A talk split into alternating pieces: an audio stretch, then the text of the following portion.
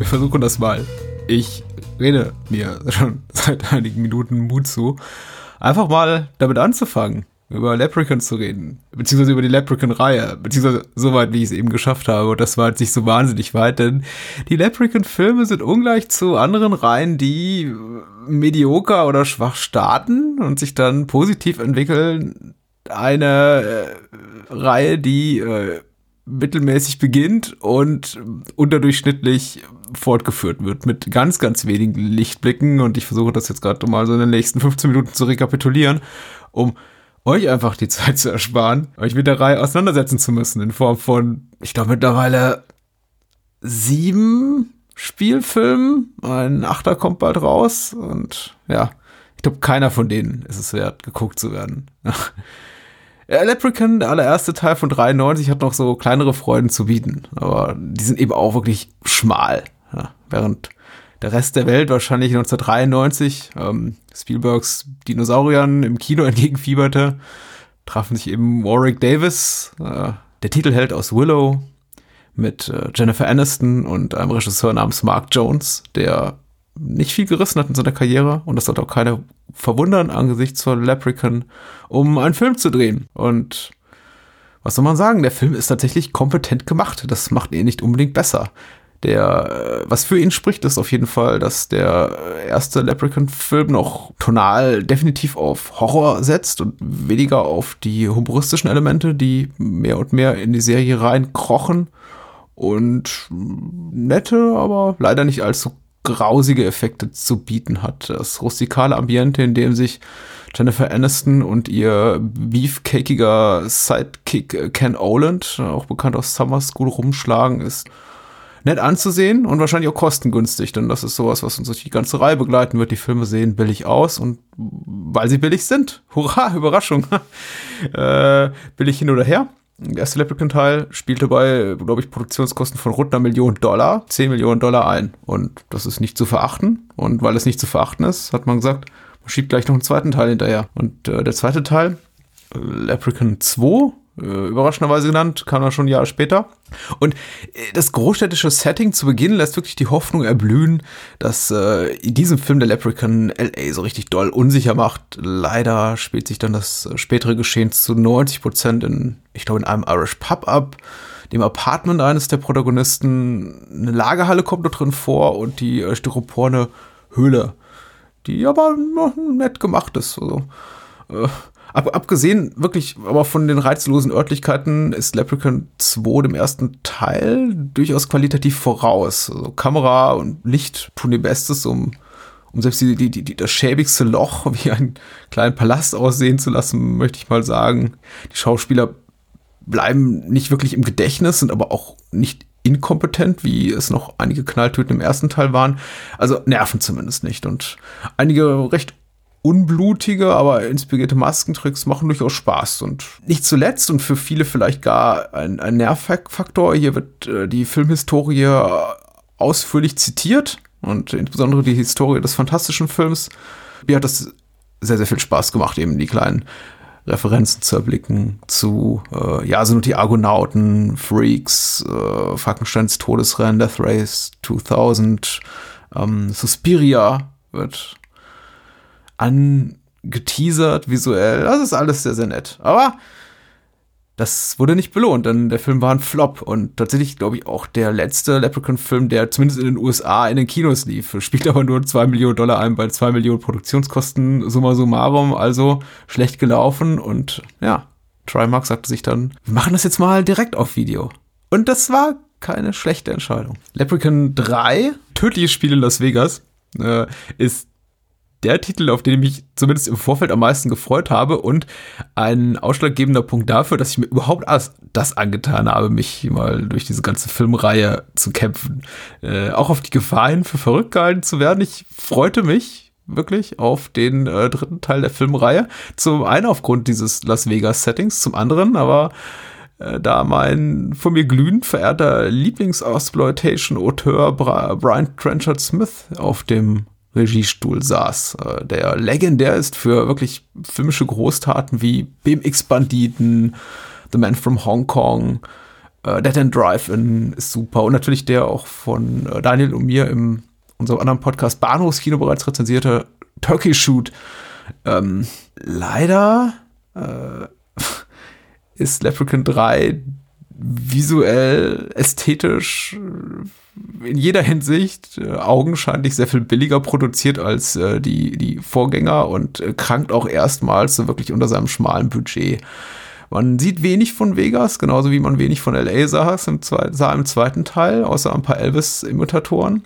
Und hauptsächlich befinden wir uns mal wieder auf nicht sehr äh, pompös ausgestatteten Sets mit äh, beispielsweise 20 Statisten, die einer, die einer grandiosen finalen Las Vegas Revue Zaubershow dann beiwohnen, was nicht unbedingt einen Enthusiasmus befeuert für die Reihe. Aber er ist okay. Ich möchte mal sagen, so im Kontext der Leprechaun-Reihe ist der Film durchaus okay und nicht ganz unten, nicht, nicht, nicht der Bodensatz dieses, dieses Gesamtkunstwerks dass sich da Leprechaun 1 bis 24 schimpft.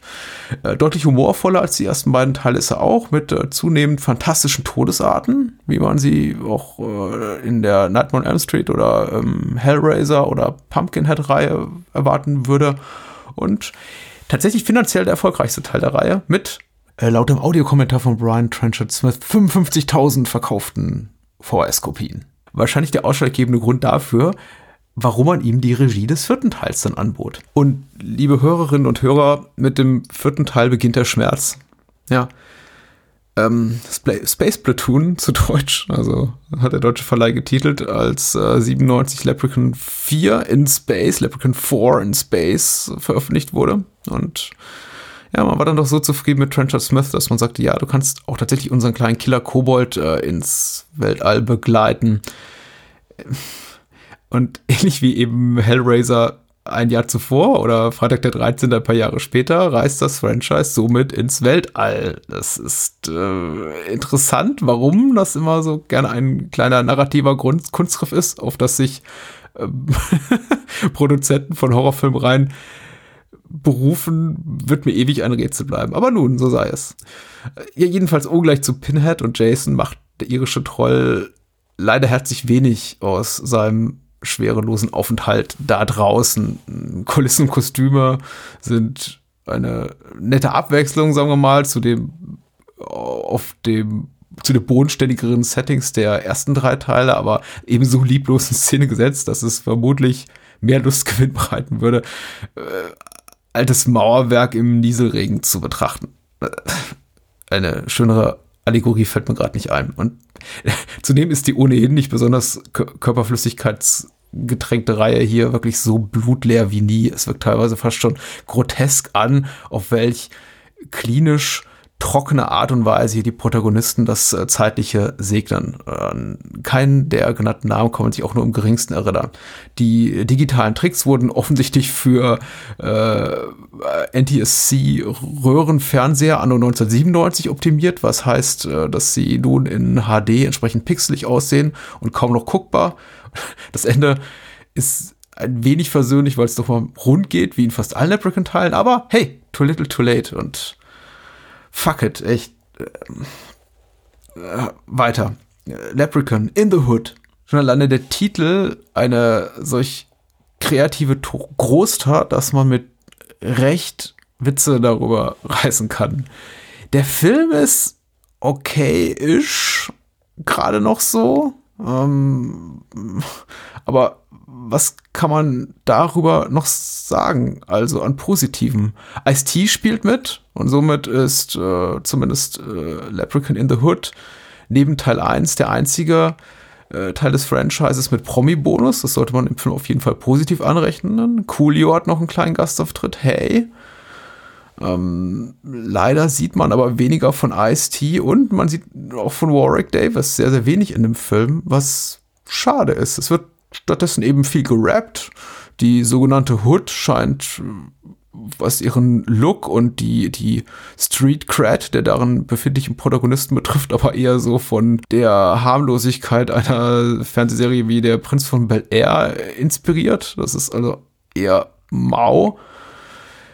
Dafür, hey, ein absolutes Novum in der Serie gibt's mal wieder, gibt, gibt's ein paar blutige Effekte und sogar ein paar nette Blood Scripts. Und am Ende darf Warwick Davis rappen, wer sowas sehen will. Offenbar eine Deleted Scene, von der man sagte, hey, jetzt filmen wir schon auf echtem Film, Celluloid kostet Geld, können wir nicht einfach wegschmeißen.